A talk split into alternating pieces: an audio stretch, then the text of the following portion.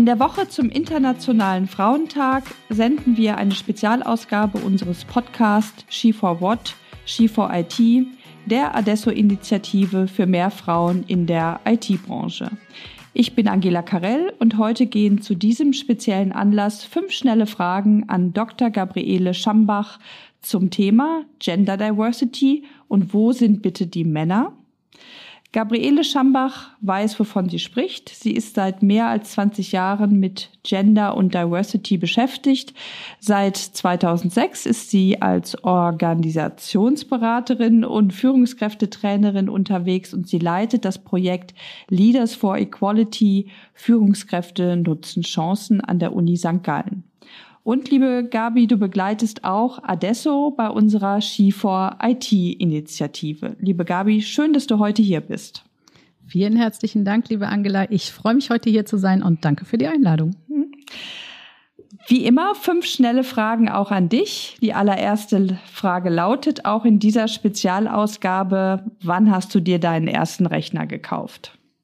Wunderbar, da musste ich auch gar nicht so lange drüber nachdenken, auch wenn das schon so lange her ist. Das war nämlich 1992 während meines Studiums. Und zwar hat dann nämlich meine Mitbewohnerin immer noch auf ihrer Schreibmaschine rumgeklappert, als sie äh, ihre Hausarbeiten geschrieben hat. Und ich dachte, nein, da habe ich keine Lust mehr drauf. Da gibt's doch diese tollen Dinger, da will ich auch mitmachen. Wunderbar. Ja, Gleichstellung, wo bleiben eigentlich die Männer? Das Thema unseres Podcasts heute. Ihr habt ja in eurem Projekt Leaders for Equality die Rolle männlicher Führungskräfte für das Thema Gender Diversity untersucht. Wie sehen denn eigentlich die Männer ihre Rolle und wie sehen Frauen das? Sehen die das ähnlich oder unterschiedlich? Das ist eine gute Frage und das Ergebnis ist ein entschiedenes sowohl als auch. Weil es gibt Gewaltsamkeit und es gibt Unterschiede. Wer hätte das gedacht? Wir haben mit dem Projekt angefangen, wir, das sind meine Kollegin Julia Nentwich und ich, weil wir schon lange mit dem Thema Gleichstellung und Chancengleichheit unterwegs sind und ähm, festgestellt haben, dass sich Gleichstellungsaktivitäten meistens auf Frauen beziehen. Also da geht es darum, Frauen weiterzubilden, zu, zu ermutigen, zu empowern, zu unterstützen unterstützen. Und ähm, was ich alles richtig und gut finde, das ist überhaupt keine Frage. Das ist nach wie vor eine gute Idee, sie vor allen Dingen zu ermutigen, in Führungspositionen zu gelangen, sie zu ermutigen oder zu unterstützen, dabei ähm, in die IT-Branche zu gehen, in die Tech-Branche zu gehen. Und ähm, es war dann aber so, dass, dass ja alle auch festgestellt haben in den letzten Jahren, das sind gute Initiativen, aber so richtig bewegt sich nichts oder nur sehr wenig. Und ähm, da ist die Frage, woran liegt das eigentlich? Und dann haben wir gedacht, ja, dass ähm, die Mehrheit in Führungspositionen sind heute nach wie vor Männer. Also das heißt, äh, es muss doch darum gehen oder sollte darum gehen, Männer mit einzubeziehen. Männer ähm, zum ähm, einzubeziehen, dabei als Unterstützer zu fungieren, dass sie selber ihre Vorteile sehen, wenn sie halt ähm, Frauen, ähm, wenn sie selber ihre selber Vorteile haben von Gleichstellung, so jetzt habe ich es leicht verhaspelt, ähm, dass sie LAs werden, Botschafter, Unterstützer, Gestalter, aktive Akteure für Gleichstellung. Das war so der Hintergrund zu sagen, ähm, das wollen wir nutzen, weil es nicht nur quantitativ eine Mehrheit sind, sondern ich habe auch ähm, Führung, Trainings mit Führungskräften gemacht, mit männlichen Führungskräften und dabei halt festgestellt, Männer haben schon viele gute Ideen, was sie machen können, was sie verändern können, woran es hakt. Und das ist ein springender Punkt, weil es halt ähm, darum geht, ist nicht nur das sogenannte Fixing the Women, also im Grunde genommen zu sagen, ich muss die Frauen eigentlich anpassen, damit sie halt frei werden, in Anführungsstrichen, wie die Männer und sonst ändert sich nichts, sondern halt gemeinsam zu gucken, wie können sich äh, Organisationen, Unternehmen verändern, damit halt äh, Frauen und Männer gleichermaßen einen guten Platz da drin haben, gleiche Chancen haben und gleichgestellt sind. Das ist so der, An ein, äh, der Ausgangspunkt gewesen für das ganze Projekt. Und wir haben in dem Zusammenhang eine Umfrage gemacht in der Schweiz äh, unter Führungskräften. Und das ist die erste in der Schweiz mhm. und auch international, da sind wir sehr stolz drauf, die halt nach dem Engagement männlicher Führungskräfte für Gleichstellung fragt. Mhm. Und geantwortet haben 1200 Führungskräfte. Das, das waren, ja, das ist für die Schweiz ein nicht so großes Land wie Deutschland, ist das sehr viel, finde ich. Und wir sind, wie gesagt, sehr stolz darauf. Und ähm, der Männeranteil war entsprechend hoch, so ähnlich wie halt ihr Anteil an den Führungspositionen auch. Und die Frauen haben wir, also die Männer haben wir gefragt, was machen sie und wie stehen sie dazu? Und die Frauen haben wir gefragt, ähm, wie nimmst du eigentlich deine männlichen Kollegen wahr? Ähm, wir haben gefragt nach Motivation, nach Hürden und nach was machen Männer bereits oder was können Männer tun. Und bei der Motivation kam heraus eine sehr große Zustimmung. Das heißt, Männer sind motiviert, sich für Gleichstellung zu engagieren. Ich finde, das ist ein Befund, den hatten wir so noch nicht. Das wusste bisher niemand in dem Maße tatsächlich. Mhm. Ähm, und da sind es vor allen Dingen die Gründe, ähm, das sind Business Case Gründe, also aus ihrer Position heraus als Führungskraft und auch im positiven Sinne halt für das Unternehmen. Und aber auch das Thema Fairness ist einer der höchstgerenktesten Items gewesen. Das heißt, ähm, die Wahrnehmung der Männer, hier ist doch irgendwas ungerecht. Und äh, das motiviert mich dafür, einzu, mich dafür einzusetzen. Und ähm, diese hohen Zustimmungswerte haben die Frauen nicht so ganz geteilt. also das heißt, sie haben gerade bei den Punkten, die Männer gesagt haben, äh, das sind meine Hauptmotivatoren, haben die Frauen gesagt, nee, das sehen wir gar nicht als Hauptmotivatoren. Im Vergleich dazu haben die Frauen viel mehr gesagt, ähm, Elemente, die Männer halt äh, gesagt haben, das ist gar nicht so wichtig, wie zum Beispiel Vorschrift im Unternehmen oder ich habe ein schlechtes Gewissen, wenn ich es nicht mache oder ich sehe, dass meine Töchter und Enkelinnen Schwierigkeiten haben, Karriere zu machen. Ähm, das haben die Frauen gesagt, das sind doch große Motivatoren für Männer. Also mhm. deshalb auf deine Frage, äh, wie sehen das die Männer, wie sehen das die Frauen, war das so, dass sie es unterschiedlich sehen.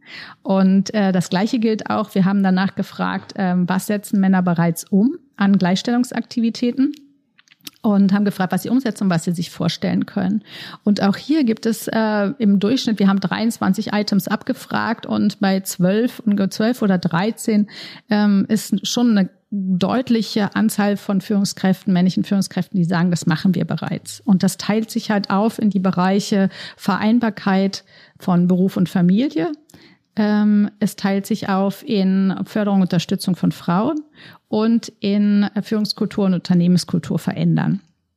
Und diese drei Aspekte sind Kernaspekte unserer Meinung nach, weil sie halt ähm, das sogenannte Gender Inclusive Leadership befördern. Und dabei geht es um Alltagspraktiken, also um Handeln, was Männer und Frauen auch natürlich äh, sofort machen können. Ich brauche keine Gleichstellungsinitiative, das unterstützt es natürlich im Unternehmen, äh, aber ich kann es sofort morgen machen, egal was alle anderen um mich herum machen. Und das finden wir so wichtig, weil es so wichtig ist, halt äh, institutionalisierte Maßnahmen ähm, zu befüttern, mit Leben zu füllen mit Aktivitäten. Und auch hier haben die Frauen gesagt, nee, das sehen wir jetzt irgendwie nicht so ganz. Also das, was ihr so äh, meint, das macht ihr sehr viel, das sehen wir nicht, dass ihr das so viel macht. Die mhm. Frauen haben aber auch gesagt, dass äh, sind auch der Meinung, dass sich die ähm, Männer diese Aktivitäten gut vorstellen können. Also sprich, es gibt ein großes Potenzial. Ne? Also sie machen es noch nicht so in ihren Augen der Frauen, aber es gibt ein großes Potenzial. Und ähm, Unserer Meinung nach geht es vor allen Dingen jetzt auch darum, im weiteren Verlauf halt zu sagen, woher kommt das denn eigentlich? Also mhm. überschätzen sich die Männer und sehen sich halt positiver wahr, als sie vielleicht sind? Ähm, oder unterschätzen Frauen die Männer? Also da auch nochmal zu sagen, vielleicht braucht es mehr Sichtbarkeit für die Aktivitäten, die Männer bereits tun. Und ähm, wie können auch Frauen möglicherweise die Aktivitäten mehr wahrnehmen? Das ist also das, wo die spannende Frage ist, wo liegt es genau dran? Wir haben bis jetzt die Daten, aber eben zu sagen, was ist eigentlich der Hintergrund davon? Und in dem Zusammenhang ist es natürlich auch total interessant zu schauen. Äh, wir werden immer wieder danach gefragt, so, ha, sind das nicht sozial erwünschte Antworten, die die Männer da hm. abgegeben haben? Das können wir nicht beurteilen, aber die Rücklaufquote in den Unternehmen, die lag jeweils äh, bei 35 bis 50 Prozent, dass sich die männlichen Führungskräfte da beteiligt haben. Und ähm, ich gehe mal davon aus, das sind jetzt nicht alles nur Leute, die halt sagen, ja, mich interessiert das Thema und ich bin hier Feuer und Flamme für, sondern vielleicht auch so ein bisschen ambivalent und gemischte Gefühle dabei mhm. zu haben. Und äh, insofern das mit den sozial erwünschten Antworten wissen wir nicht, aber wir wissen, dass es halt äh, ein hoher Anteil von Männern je Unternehmen sich daran beteiligt haben. Also wir hatten fünf Projektunternehmen, ähm, wo die, ähm, mit denen wir halt zusammenarbeiten. Und da kam halt die Rückläufe her. Ja, das ist für uns natürlich auch total spannend, weil ähm, gerade Adesso IT-Unternehmen, da sind Männer ja äh, in der Mehrzahl und wenn wir da eine Ressource hätten oder haben und die heben könnten, dann würde das natürlich unsere Initiative nochmal viel mehr Power verschaffen, mhm. sage ich mal. Ne? Und ähm, würde da gleich auch gerne nochmal drauf zurückkommen. Aber vielleicht äh, zunächst einmal eine Frage, die nochmal so ein bisschen aus einer Vogelperspektive guckst. Im Kontext von Gender- und Diversity-Themen beschäftigst du dich ja mit dem Oberthema strukturelle Ungleichheit. Mhm. Was muss ich mir darunter genau vorstellen? Ja, große Frage für fünf schnelle Antworten. Äh, nee, ja. fünf, fünf schnelle Fragen war es ja nicht, fünf schnelle Antworten. Ähm, strukturelle Ungleichheit. Also wir machen ja immer wieder die Beobachtung, das geht euch wahrscheinlich auch so, dass ihr äh, auf junge Frauen trifft, die halt sagt so, nee, ich bin ja gar nicht benachteiligt und ähm, ich, mir geht's doch gut, ich bin gut qualifiziert, ich habe einen guten Job und wo ist eigentlich das Problem? Und gleiches gilt halt auch für Männer, die dann halt sagen, nein, ich diskriminiere ja niemanden, ich behandle ja Männer und Frauen gleich und das ist ja auch total wichtig. Und es stimmt beides. Und gleichzeitig ist es so, dieses Thema strukturelle Ungleichheit heißt im Grunde genommen, Frauen und Männer stehen nicht am gleichen Ort, am gleichen Standpunkt aus, von dem aus sie sich auch beruflich weiterentwickeln. Also wenn du dir die Zahlen anschaust, äh, wer eigentlich Teilzeit arbeitet, wer eigentlich Kinderbetreuung macht, dann sind das in erster Linie die Frauen. Und wenn du dir dann anguckst, wie sind die Strukturen im Unternehmen, dann stellst du fest, irgendwie, ja, die meisten Führungspositionen ähm, sind Vollzeit. Mhm. Ähm, und ähm, wir haben auch in der Studie ähm, in St. Gallen halt abgefragt ähm, bei den soziodemografischen Daten, wie viel arbeiten Sie als Führungskraft und wie viel arbeitet Ihr Partner oder Ihre Partnerin und haben Sie Kinder und wenn ja, wie viele?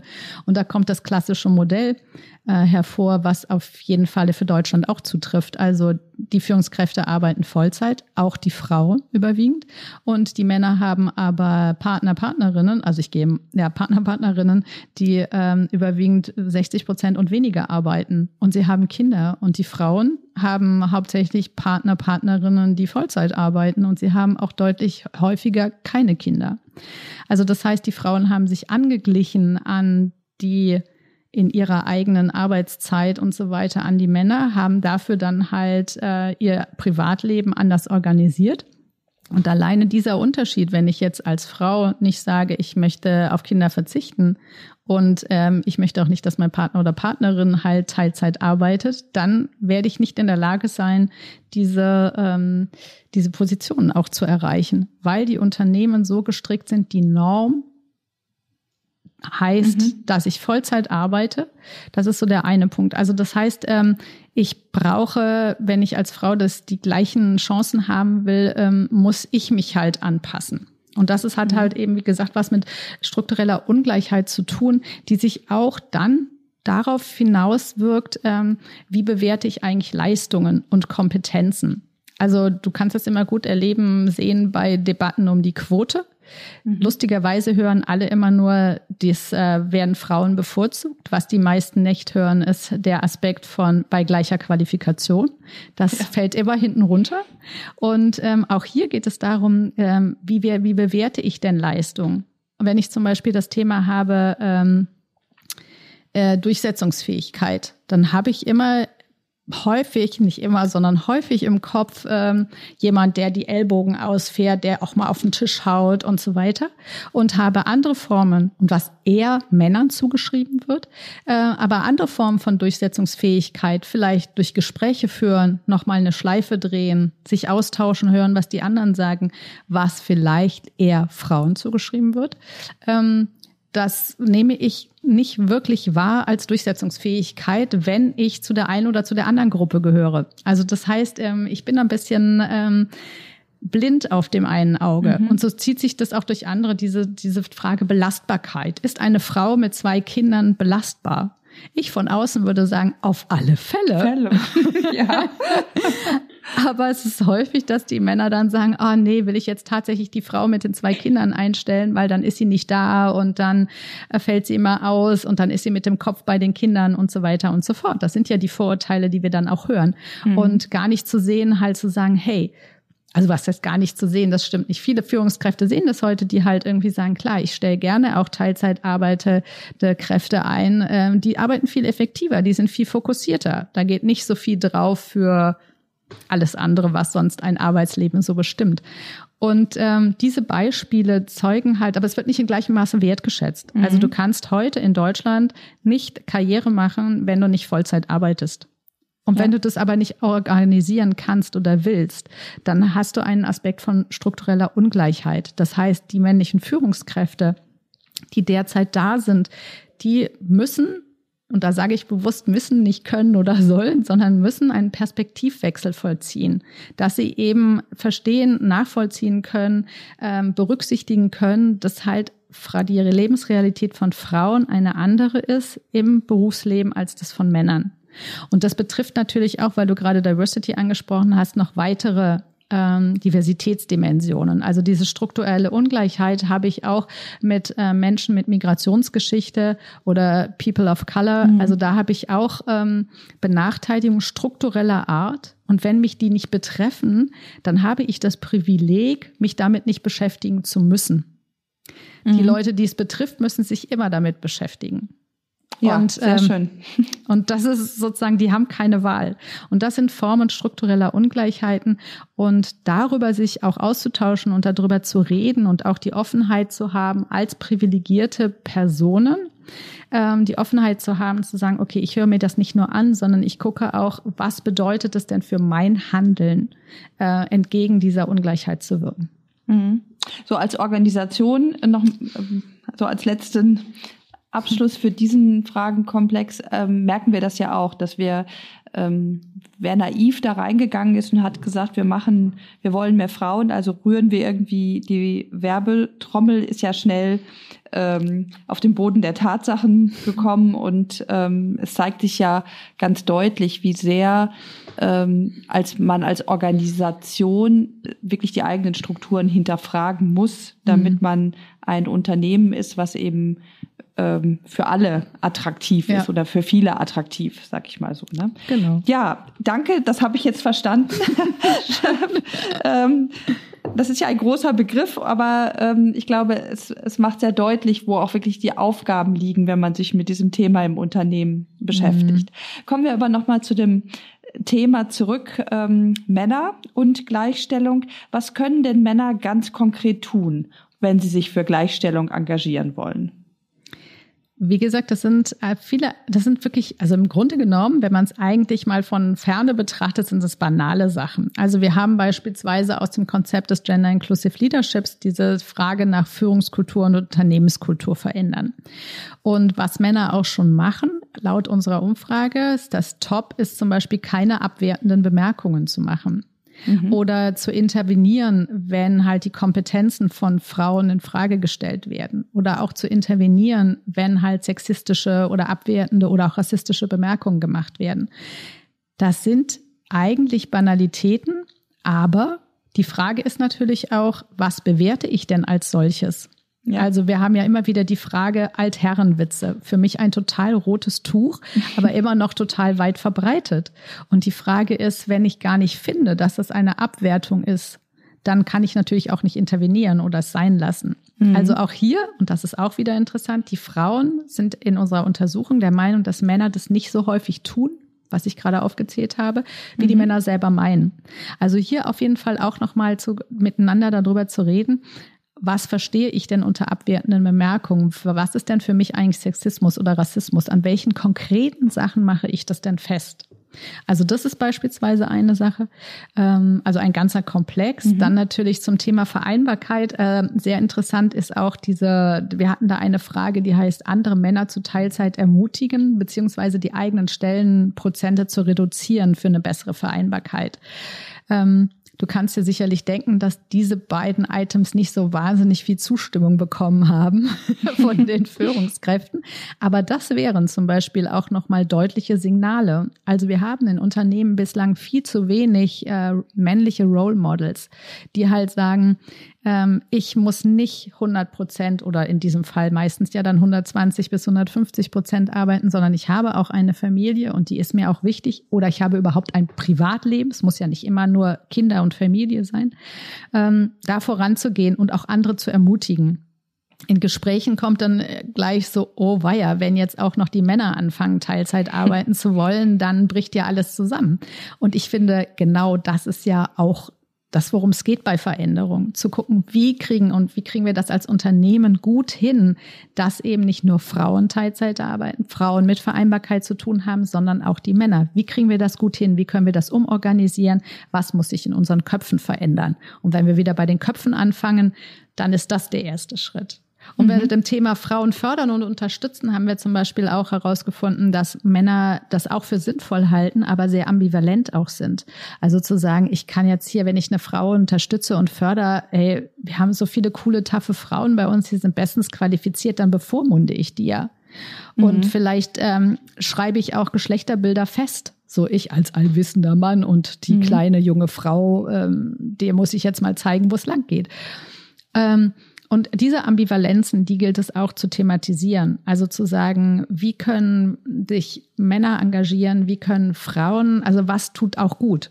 Also wo fühlen mhm. sich beide wohl mit? Das heißt halt zusammengefasst halt zu schauen, äh, was sind diese Alltagspraktiken, die ich machen kann. Ich habe ein paar aufgezählt und halt ähm, zu sagen, wir reden miteinander darüber. Also, und ich finde, das haben wir auch zu wenig gemacht. Und vor allen Dingen, weil halt bislang zumindest, weil halt auch Chancengleichheit bislang irgendwie kein Thema für Männer war. Und Männer reden da nicht drüber, wenn sie untereinander sind, also miteinander sind. Ja, das sind Frauen, machen das viel eher meiner Wahrnehmung nach. Aber Männer reden darüber nicht, weil sie sind ja eben, wie ich gesagt hatte, ja auch in der privilegierten Situation in mhm. den meisten Fällen. Also, genau. Ja, spannende Ansatzpunkte. Ähm Fünfte Frage, kurze Frage, kurze Antwort. So dein Tipp für unsere Initiative Ski for IT. Womit fangen wir an? Was können wir als erst, sollten wir als erstes tun, um unsere äh, männlichen Kollegen aktiv für das Thema zu engagieren, zu motivieren, mitzumachen? Einladen. Also einladen, mhm. ganz deutlich adressieren und einladen, weil meine Erfahrung ist auch immer wieder, es gibt eine ganze Reihe von Männern, die tatsächlich was ändern wollen und die sich da engagieren und halt immer häufig sich nicht eingeladen fühlen, weil mhm. es halt ein Frauenthema ist. Und zu sagen, ähm, sie einzuladen, sich zu treffen mit euch, und halt zu gucken, hey, was interessiert euch denn, also euch Männer an dem Thema, was wollt ihr gerne machen, wo sind eure Wünsche, Bedürfnisse oder wo seht ihr Handlungsbedarf? Und von da aus dann weitergehen, das integrieren und natürlich von seitens der Initiative, von seiten der Frauen halt offen zu sein, neugierig zu sein äh, und vielleicht auch noch mal viele Sachen wieder zu erklären, unterschiedliche Situationen oder wie auch immer. Ähm, also so auf beiden Seiten diese Neugierde zu haben und von da aus loszuziehen. Und ähm, meine Erfahrung ist nämlich auch, dass eben Männer, die das Thema als Akteure, als Gestalter äh, mittragen, dann trauen sich halt, oder dann trauen ist der falsche Ausdruck, aber dann äh, kommen auch andere Männer wieder mit dazu. Also immer, immer, ich finde, immer mit der Energie gehen, da wo der Flow ist und da wo die Begeisterung ist und die dicken Bretter bohren wir dann später. Erstmal die, die Lust wecken und die, ähm, ja, einfach da, wo es leicht ist, erstmal starten damit es Spaß macht. Gabriele, es hat mich heute sehr viel Spaß gemacht mit dir. Das waren fünf schnelle Fragen an Dr. Gabriele Schambach. Liebe Gabi, schön, dass du heute hier warst. Vielen Dank nochmal für die Einladung. Es hat mir auch Spaß gemacht und ähm, alles Gute bei der Initiative. Dankeschön. Tschüss. Tschüss.